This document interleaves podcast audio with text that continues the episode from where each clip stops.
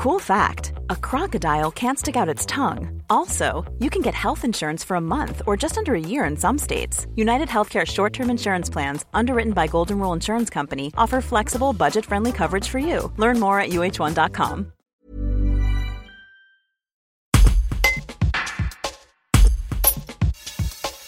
Un refroidissement dès la mi-novembre et de la neige à tous les étages, c'est un bel et bon hiver qui se profile avec d'abondantes chutes en moyenne montagne selon le spécialiste des prévisions saisonnières Yann Jezendaner. Cet ancien de Météo France spécialiste des prévisions sur mesure et à distance pour les courses de ski ou les aventuriers en expédition à l'autre bout du monde a lu pour nous dans ses modèles numériques. Reportage Antoine Chandelier. Comment s'annonce l'automne selon les prévisions saisonnières que vous avez établies? Alors pour l'instant, scénario retenu serait plutôt un courant d'ouest. Cela veut dire de la douceur, cela veut dire euh, de la pluie, de temps en temps donc des périodes douces, agréables, mais de temps en temps des périodes pluvieuses. Ça c'est un peu le, le profil pour cet automne.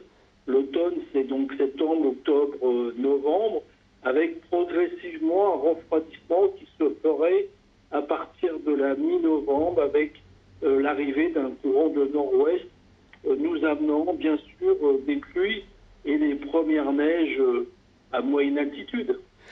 Donc c'est un bel hiver qui se profile pour les stations de sport d'hiver? Pour l'instant, je dirais oui. oui, parce que j'ai l'impression que on va se retrouver déjà pour la période de la fin d'année avec un courant de nord-ouest nous amenant donc de la neige à basse altitude, déjà donc sur la fin de l'année, sur la fin décembre, et puis surtout sur, euh, sur janvier, février, avec peut-être pas des grands froids quand on a connu dans les années 60 évidemment, mais quand même du froid, de la neige sur le mois de janvier, le mois de février. On peut dire un, un bon hiver avec euh, d'abondantes chutes de neige en moyenne montagne. C'est sûr que le niveau des neiges se relève peu à peu ces dernières années, mais là, cette année, j'ai l'impression qu'on aurait peut-être quelque chose d'un peu exceptionnel dans l'arrivée d'un air nettement plus froid et de chutes de neige assez fréquentes sur janvier, février.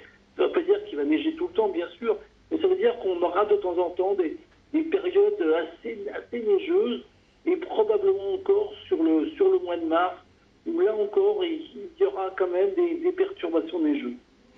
Comment vous établissez ces prévisions à long terme?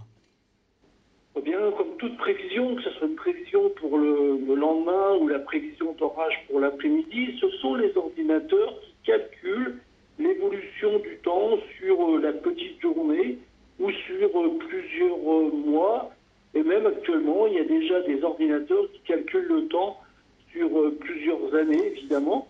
Donc ce sont des calculs mathématiques, qui tiennent compte de la globalité de la Terre. Ce n'est pas seulement sur l'Europe dont j'ai parlé tout à l'heure, c'est vraiment sur l'ensemble de la Terre. On tient compte, par exemple, de la température des, océans, on tient compte de la végétation. Il y a une multitude de paramètres, c'est pour ça que n'est pas toujours très très fiable, n'est pas encore vraiment, mais ça va le devenir. Il y a, il y a 50 ans, on faisait des prévisions à 48 heures, maintenant on est à 10 jours. Donc on peut espérer que dans quelques années, les ordinateurs seront plus performants, ils pourront calculer davantage de paramètres. Et là, on aura des prévisions saisonnières, comme on dit, qui seront, de, on peut dire, plus fiables.